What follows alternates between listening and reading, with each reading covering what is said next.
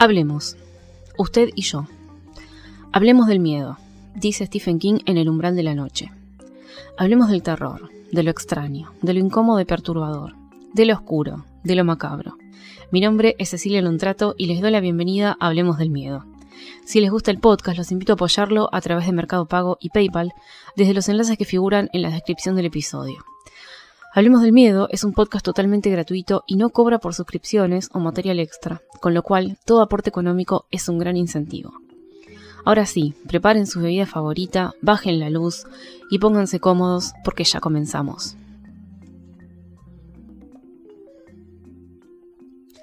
En la ufología, un encuentro cercano es un evento en el cual una persona es testigo de la presencia de un objeto volador no identificado y en ocasiones de sus hipotéticos ocupantes.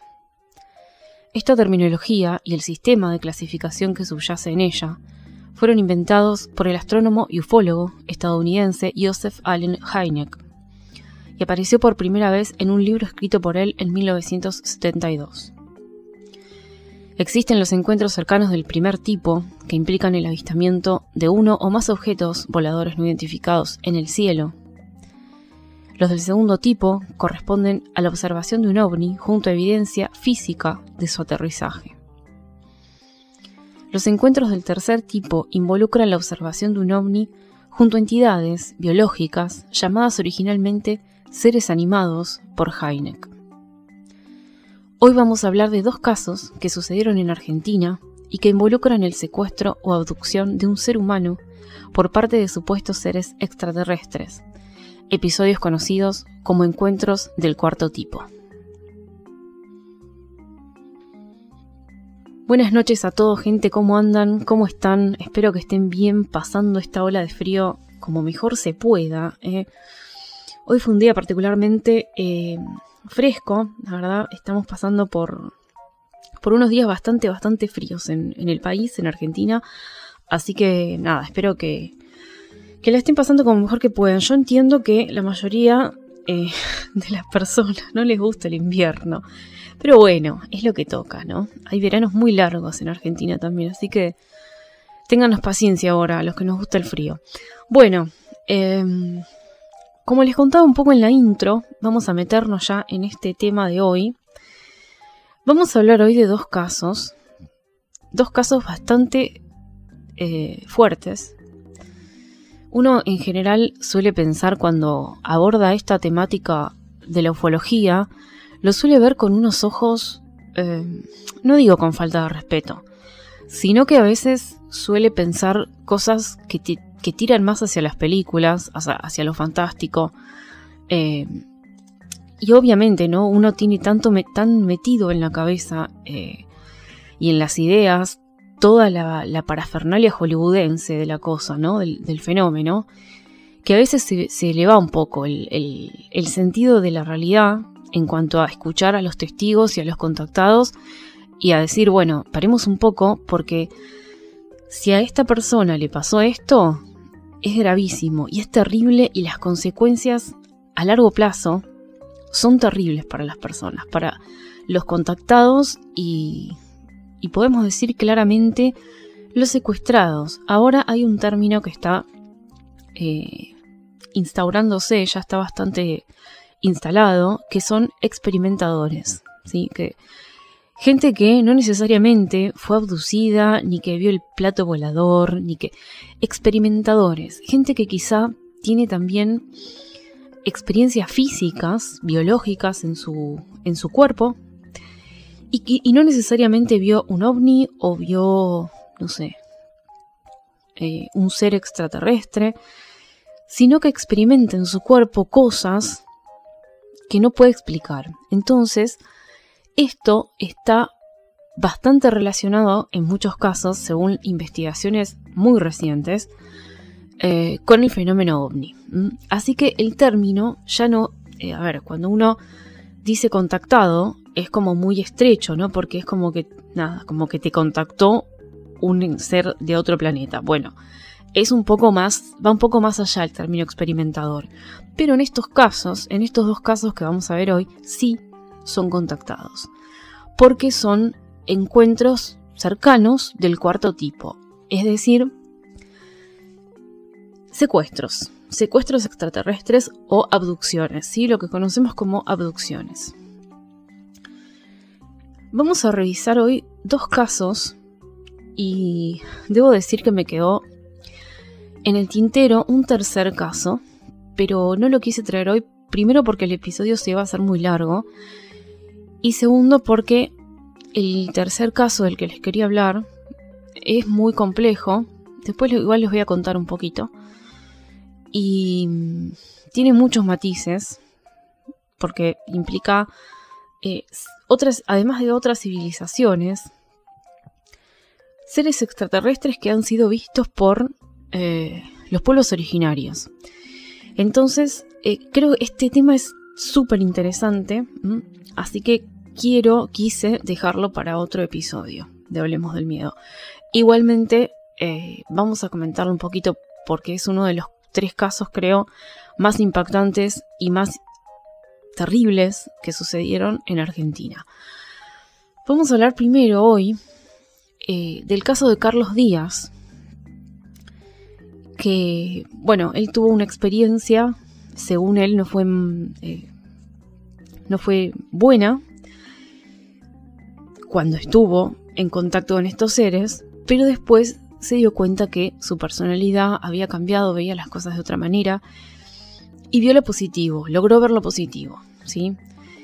Y después vamos a ver el caso de Sergio Pucheta, que no fue tan gentil la experiencia, ni mucho menos fue gentil lo que le pasó después en su vida.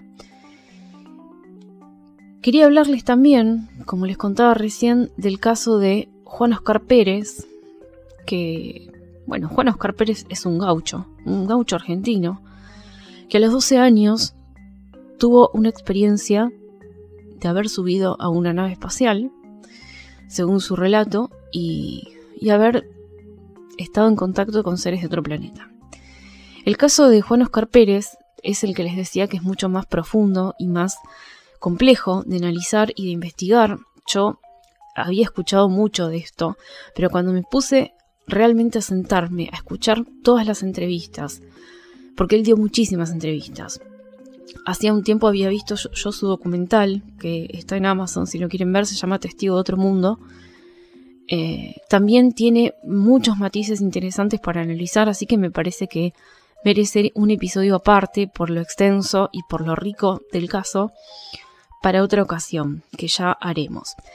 Así que hoy vamos a centrarnos en el caso de Carlos Díaz y en el caso del cabo Sergio Pucheta.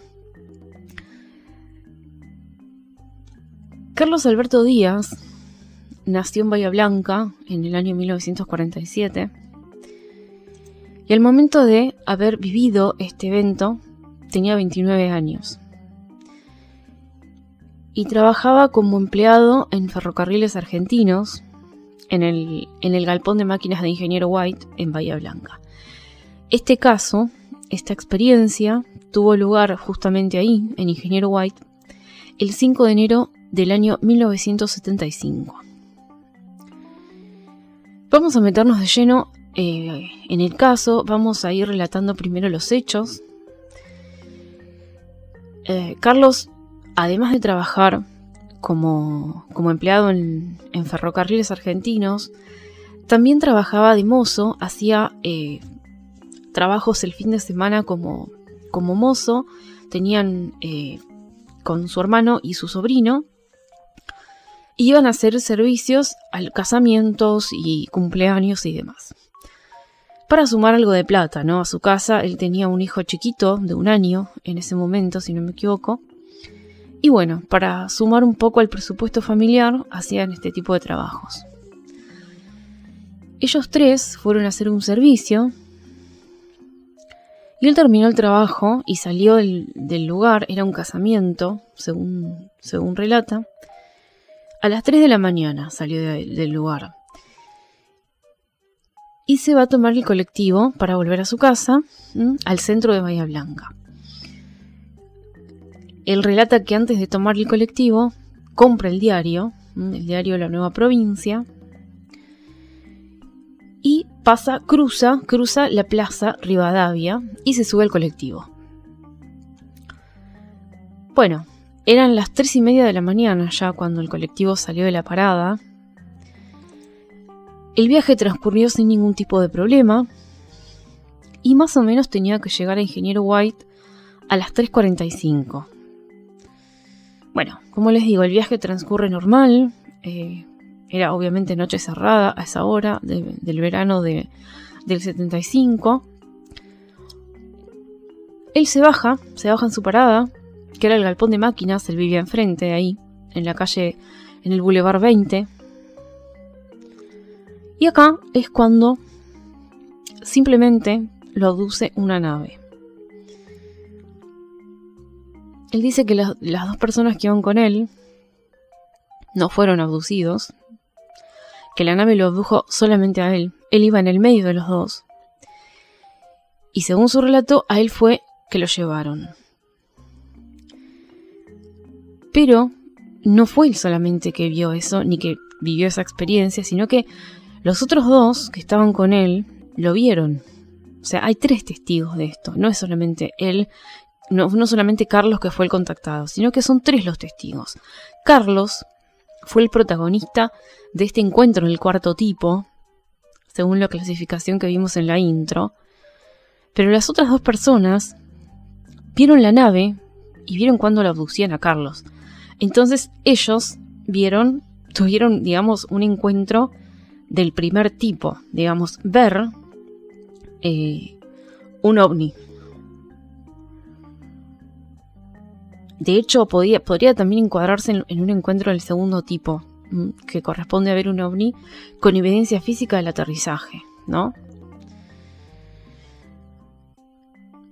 Bueno, ellos dos van a avisarle a la esposa de Carlos lo que había pasado, habían visto todo, como les conté, y avalan el testimonio de Carlos. Eran conocidos de él. El tema es que nunca quisieron salir en los medios, según pude investigar, porque decían que eh, recibían un alto nivel de hostigamiento, vamos a decirlo así. Ahora bien, hasta acá tenemos muy por arriba el caso, vamos a ver cómo, cómo fue la abducción en sí misma, ¿no?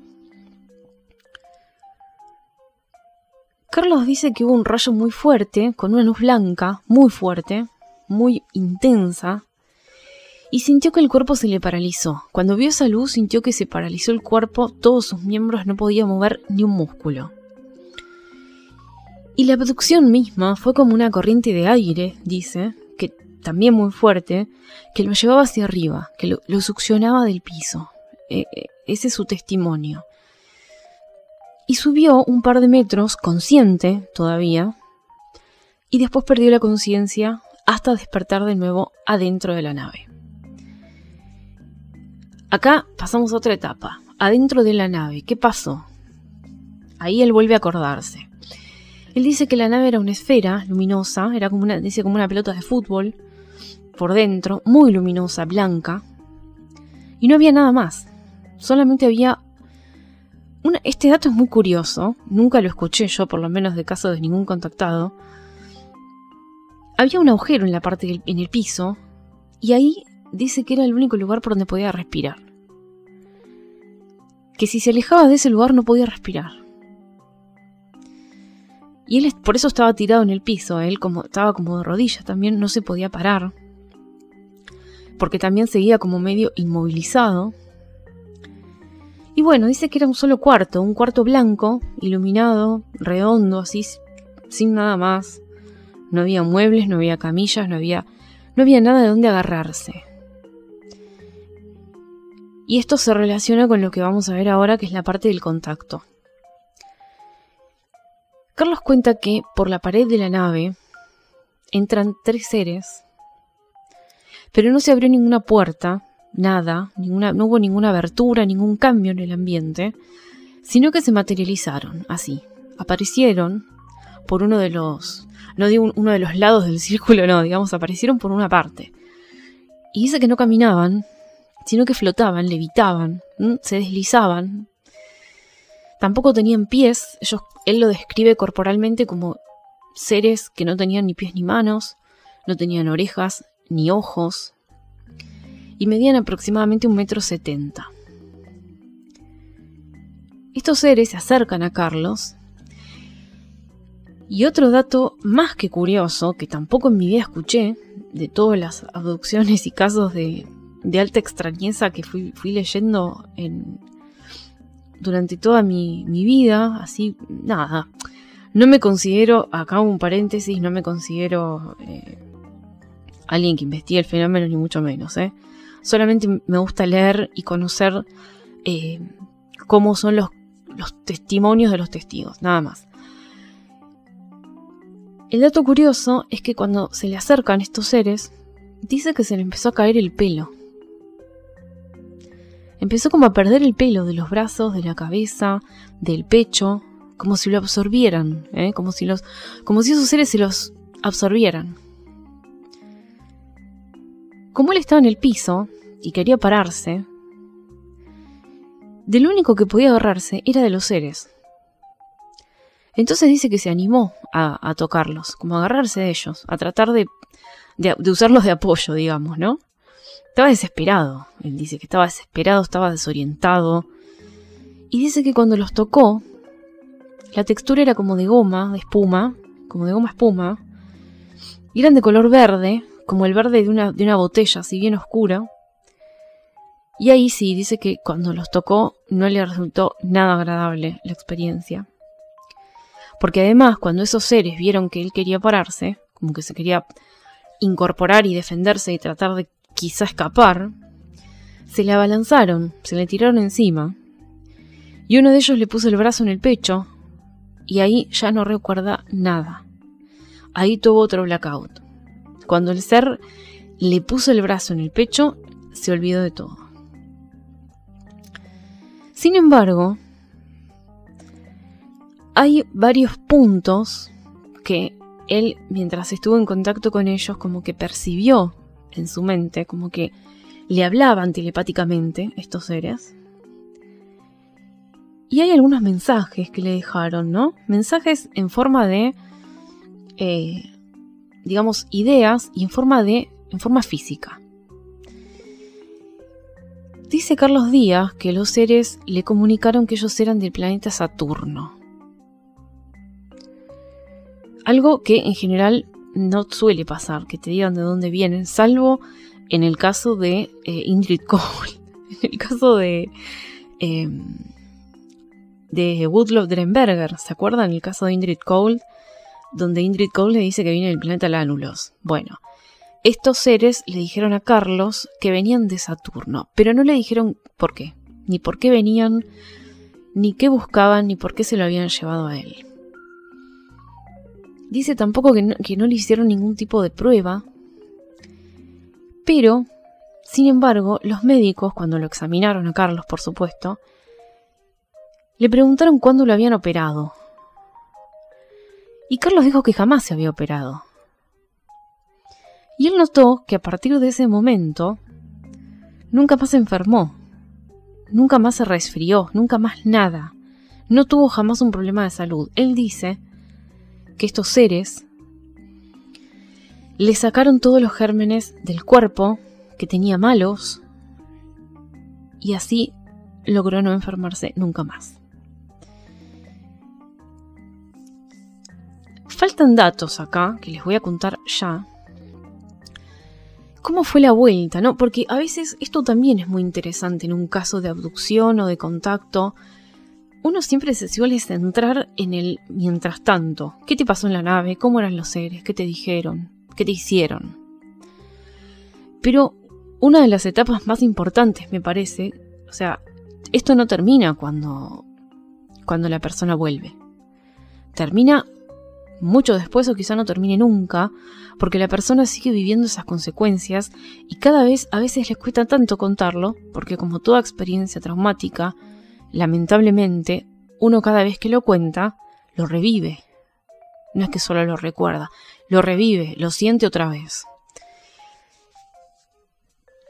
Pasaron 15 minutos, habían pasado, desde que Carlos fue abducido y apareció en Capital Federal, en Once, en el barrio de Once, a las 4 y 12 de la mañana.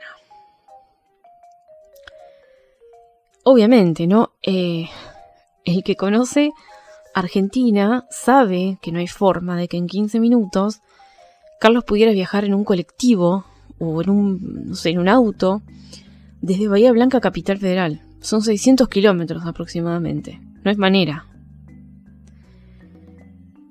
Apareció tirado en el suelo, en el patio de una casa, con dos perros al lado. Los perros eran de un señor que vivía ahí en la casa del dueño, donde Carlos había aparecido. Y él dice que los perros no le hicieron nada, no se le acercaron, es más, se le alejaron, porque tenía un alto grado de radiactividad en el cuerpo.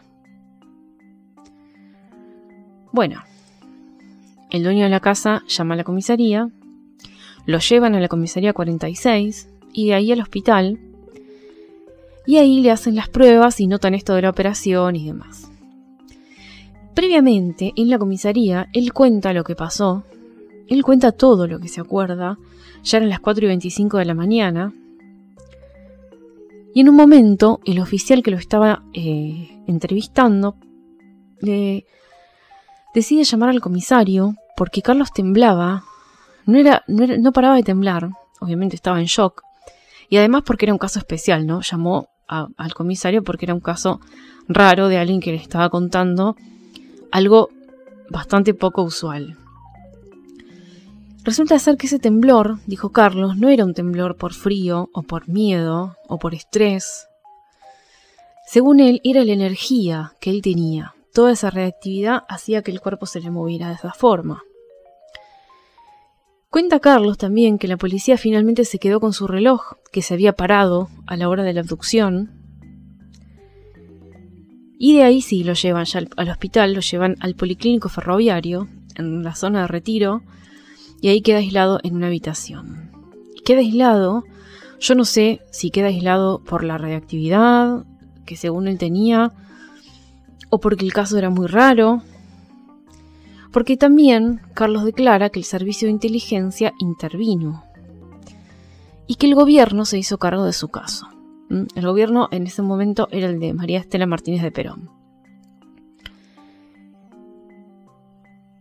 ¿Qué pasa después, no? ¿Qué pasa cuando, cuando la persona ya es eh, de vuelta a su casa, a su vida normal, supuestamente, cuando tiene que volver a la rutina, ¿no? Después de esta experiencia, ¿cómo se vuelve, digo yo? ¿Cómo se vuelve? Bueno, Carlos ya no era la misma persona. Eso lo, lo, contó, dice que a nivel espiritual se sentía diferente. Y según él, siguió en contacto con los seres. Resulta ser que en 1990, recuerden, él fue abducido en 1975, en 1990 organiza una excursión con un grupo de gente y se sumaba el que quería, era totalmente libre para contactar a los seres, ¿no? Y también fue Canal 9. Canal 9 estuvo ahí y en, ese, en esa nota ahora a Carlos se lo veía diferente, más seguro de lo que decía, por esos episodios, justamente, por cómo después él se, conectó con, la prensa, con los medios de acá de Argentina, muchos no le creen lo que le pasó, dicen que la fama se le subió a la cabeza. Algunos le creen la primera experiencia del 75 y no el resto, porque él también eh, declaró en, en, estos años, en los 90, que los seres lo contactaban y le dejaban mensajes para no solo para él, sino para todos. Y otros directamente no le creen nada. Y yo lo que digo siempre es, por supuesto que, quedan cada uno creer. Pero ¿para qué mentir, no? ¿Para qué mentir con algo que... Mm, que no, primero que no da dinero, porque el fenómeno ovni no da dinero. Y segundo porque probablemente la mayoría de la gente no te crea y tu imagen caiga en picada, eh, no sé, siento como que, salvo el círculo de personas que se dedican a la investigación ufológica y demás, más allá de eso, siempre va a ser quizá mayoría la que no crea, o la que intente buscarle una explicación lógica, que no veo por qué esto no, tiene, no puede tener lógica. A ver, vamos a ponernos claros. Yo creo que a esta altura de las cosas, el que piensa que estamos solos en este, en este universo tan enorme, no. No, boludeces no. Eh, otras civilizaciones hay. Eso no lo podemos negar. O sea, ya el tema ya no es acá si existen o no los extraterrestres. Eso ya quedó viejísima esa discusión. Eh, entonces, creo que acá está en creer o no desde el lado de si la persona intenta buscar algún beneficio, que creo que no existe, pero bueno. Eh, queda en cada uno. Vamos a pasar al caso del cabo Sergio Pucheta. Digo cabo porque Pucheta es policía, era policía. Cuando le pasó esto tenía 31 años. Él trabajaba en La Pampa, en la provincia de La Pampa, en la división de avigiato. ¿Qué es el avigiato? Es el robo de ganado. Es un delito que está penado en Argentina, obviamente y él se dedicaba a eso. Había una división especial de la policía, porque, a ver, para, que, para el que no conoce La Pampa, tiene una extensión de tierra enorme de donde, donde hay ganado, mucho, y, y hay una división especial para prevenir estos delitos, ¿no? El cuatrerismo, el, el vigiato, como se le conoce, y él estaba en esa división. Esto sucedió un jueves 2 de marzo del año 2006. Este caso es mucho más reciente. A las ocho y media de la noche. Pucheta estaba patrullando los caminos, empezando, arrancando su turno, el turno noche. Y a las ocho y media de la noche, la central de la policía de General Pico, en La Pampa, recibe un llamado de Pucheta pidiendo agentes de refuerzos. Quien estaba a cargo en ese momento era el comisario Roberto Ayala. Y va con otro agente, va él mismo, porque no había otra persona, no había otros agentes disponibles. Entonces va él con otro agente que manejaba la camioneta. El lugar específico donde, donde estaba la, moto de, de Pucheta y donde tenía él que patrullar se llamaba Cruce de las Cañas y es un lugar donde hay un cañaveral muy grande, muy profundo. Bueno, los agentes, el, agente y el comisario esperan encontrarse a Pucheta ahí y ver por qué pidió ayuda. Resulta ser que el cabo Sergio Pucheta había desaparecido. No había ni rastro de él. Lo que sí encontraron fueron sus equipos, la radio, o sea, el intercomunicador, el celular y el arma. La radio estaba sin antena, sin batería, y el arma estaba sin balas. Bueno, comienzan a buscar por la zona, por el área, empiezan a, inspeccionar, y había unas huellas en el suelo, unas huellas de, de borcegos, como usa la policía, que serían de pucheta, y llevaban hacia el cañaveral, hasta la profundidad del cañaveral. Bueno, una pista era, Ayala y su compañero siguen esas huellas, y era muy extraño esto. Acá tenemos el primer hecho extraño. A ver, aparte de que encontraron todos sus equipos sin batería y demás,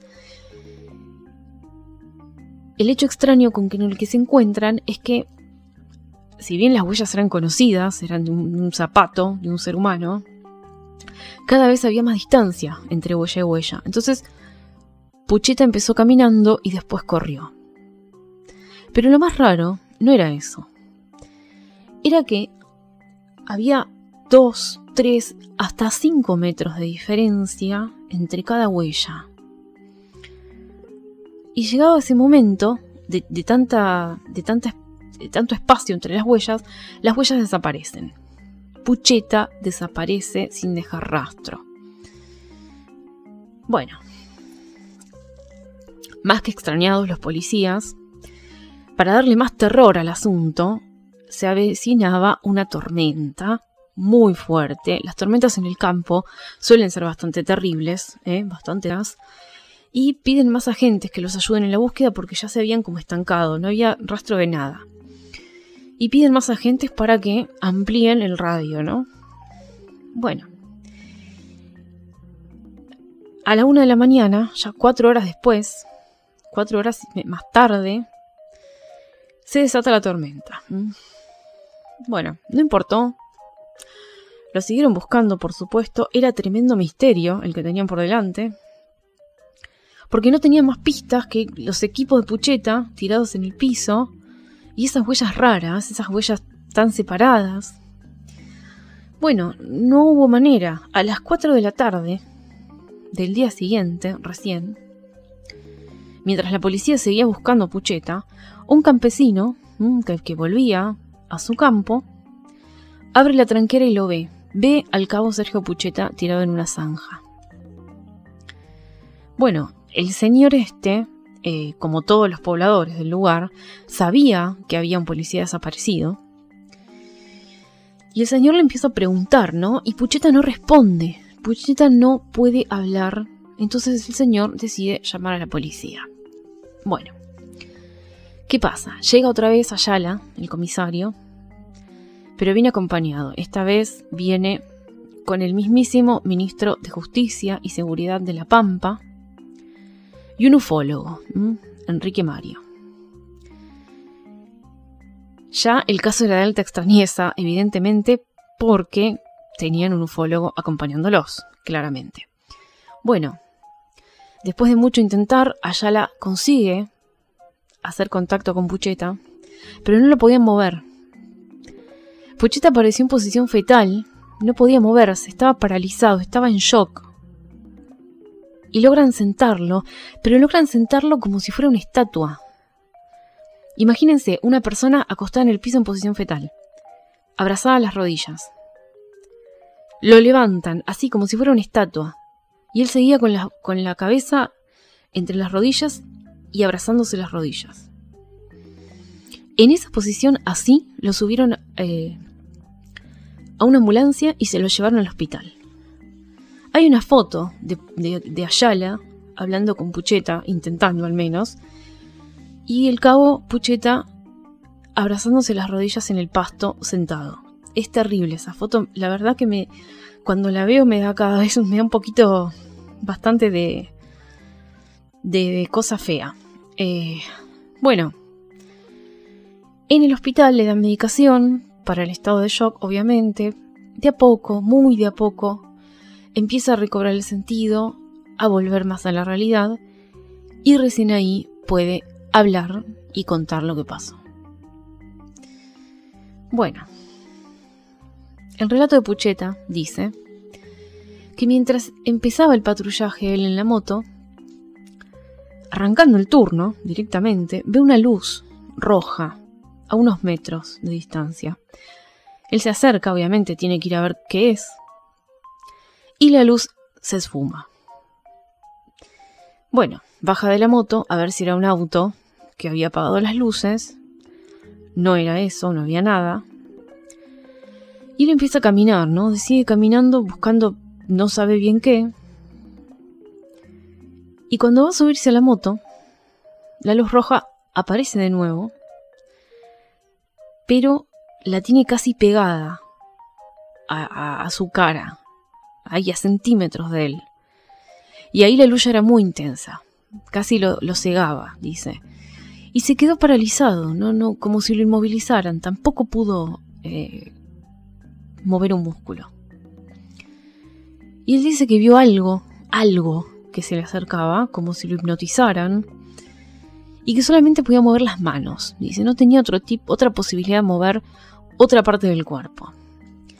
Y además dice que la luz sintió como que la luz se le metía adentro, como si le recorriera todo el cuerpo. Y ahí es cuando siente un dolor muy fuerte en los ojos y en la cabeza. Bueno, ahí sale corriendo como puede, campo adentro, es donde empieza a agarrar el cañaveral Y él dice que sentía a dos seres persiguiéndolo, uno de cada lado, uno a la derecha y uno a la izquierda. Y resultó ser que la luz roja que veía Pucheta eran los ojos de esos seres. Eran dos seres de ojos rojos. Y ahí no recuerda, él no recuerda haberse deshecho de sus equipos, de su celular, de su arma, nada. Y tampoco se acordaba cuando lo encontraron sus compañeros. Cuando le encontraron el comisario Ayala y el otro agente, no, no se acordaba de eso. Lo que sí se acordó fue la frase que, según él dice, le repetían los seres. Esto es escalofriante, chicos. Eh, dice que los seres le decían, falta uno que anda solo. Por otro compañero de él. Se referían a otro compañero de él que andaba también en moto. Él no sabía nada de eso. Él les quería responder algo que no sabía si había alguien, si no. Pero cuando intentaba responderles, dicen, los seres se le metían en la cabeza y le volvía el dolor. Por eso les digo, es una experiencia muy fea la que tuvo él.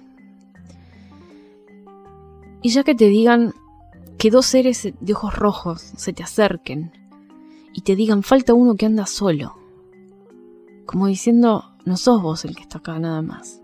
¿Dónde está el otro? Es casi una amenaza, es horrible. Bueno. A Pucheta lo encuentran a las 4 de la tarde del día siguiente, como les conté. Pero, según su relato, él estuvo ahí eh, tirado desde las 8 de la mañana esperando. Según pudo calcular. Y sintió que no podía moverse, estaba aterrorizado. Porque los seres le habían dejado un mensaje siniestro que decía que si pasaba todo el día ahí y nadie lo encontraba, esa misma noche lo iban a volver a buscar. Bueno. Imagínense pasar por eso. Imagínense ustedes pasar por eso. Yo siempre me pongo en el lugar, digo, ¿qué haría yo si me pasara una cosa así? No sé. Bueno, ¿qué, pasaba mientras él estuvo en contacto con estos seres? Dice que sentía calor, como que estaba parado en algo caliente. Para empezar, esa fue su sensación. Y lo que notó era que mm, eran seres como gelatinosos. Él veía figuras transparentes, no, no les veía una forma. Pero lo peor dice que eran los ojos rojos, bien nítidos. Bueno, relacionado a esto con del calor que sentía, dice que cuando lo encontraron tenía los pies llenos de puntitos negros como si hubiera estado parado sobre algo que le quemó la planta de los pies. Más allá de eso, ¿qué otra cosa sintió cuando, cuando estuvo allí? Bueno, dice que tuvo una regresión a su niñez, que vio todo lo que le había pasado en esos años, lo bueno y lo malo, y dice que los seres manipulaban su mente que le hacían hacer cosas también, como, como que lo hacían pasar pruebas, pero no eran pruebas del estilo que uno se imagina, pruebas médicas, que le tomaban muestras de sangre, no. Dice que eran pruebas, una por ejemplo que describe es en un maizal, que estaba él en un maizal, y veía una criatura enorme comiéndose todos los maizales, rompiendo el campo. Y cuando, cuando la criatura lo enfrenta, la criatura le dice, o seguís caminando o te vas para atrás. Él estaba aterrorizado también ahí. Y dice que le pasó por el costado, que tomó coraje y le perdió el miedo a eso, porque pensó en su mujer y en su futuro bebé. Cuando pasa eso, él, después declara que, le dieron enseñanzas de vida a estos seres en realidad, que la pasó mal, sí, por supuesto, que tenía mucho dolor, sufrió bastante dolor corporal, pero que esos mensajes le daban esperanza y enseñanza y no eran tampoco solamente para él, sino para todos. Y también hubo cosas malas. Dice que los seres, esto es terrible, lo que voy a contar ahora es terrible. Dice que los seres le mostraban una imagen de su beba por nacer cada vez que le hacían algo malo. O sea, le decía que, que todo iba a estar bien y que iba a ver a su hija, que no se preocupara, eso durante dos o tres minutos, según declara, donde le hacían algo doloroso, que tenía mucho ardor en los brazos y en la cabeza cuando pasaba eso, que se le caían las lágrimas del dolor. Y imagínense ustedes tres minutos. Es una eternidad, chicos, tres minutos así. El tema es que la bebé no había nacido todavía. Y le ponían una imagen en la mente de su beba que después coincidió con cómo era la nena cuando nació. Así. Bueno, las consecuencias del caso de, del cabo Sergio Pucheta fueron terribles, la verdad. Eh, por empezar, más allá del... A ver, más allá y nada más y nada menos, ¿no? De que el trauma por el que pasó y cómo quedó él mismo. Lo trataban mal en el pueblo, los amigos, los compañeros. Casi luchan de la policía. Porque él quedó mal, obviamente, quedó con problemas. Eh, no podía supuestamente portar armas. Pero le negaron una pensión. El comisario Ayala logró finalmente que tenga una pensión. Tenía 31 años en ese momento, chicos. Era muy joven, era... porque además era un tipo respetado en el lugar, tenía una esposa embarazada, no, no, no tenía ningún problema con nadie. De hecho, lo respetaba mucho en su trabajo, que protegía el ganado, eh, patrullaba la zona, hablaba con la gente no ganaba nada con mentir. Es lo que digo, no ganaba nada con mentir. Lo contó, tuvo el coraje de contarlo. Porque otra persona puede haber dicho, mira, yo me callo porque acá sé la que se me va a venir. Lo contó, lo contó, decidió decir la verdad, su verdad. Fueron totalmente ingratos con él. Dice que lo traicionaron. Y tardó mucho en hablar el cabo Pucheta. Todo esto que yo les conté hoy lo, recabé de muchas entrevistas que le hicieron, porque se animó ahora a dar entrevistas y conferencias, y sabiendo que su experiencia puede ayudar a otros también, ¿no? Y a él mismo, porque nadie lo ayudó, y él mismo se dedicó a investigar su propio caso, contactando ufólogos de a poquito, cuando pudo estar mejor, cuando pudo hablar. Decía que los primeros días se la pasaba encerrado, no quería salir a ningún lado, tenía miedo, por eso, tardó mucho en hablar. Y estuvo también hace muy poquito, en el mes de mayo, en un congreso sobre ovnis.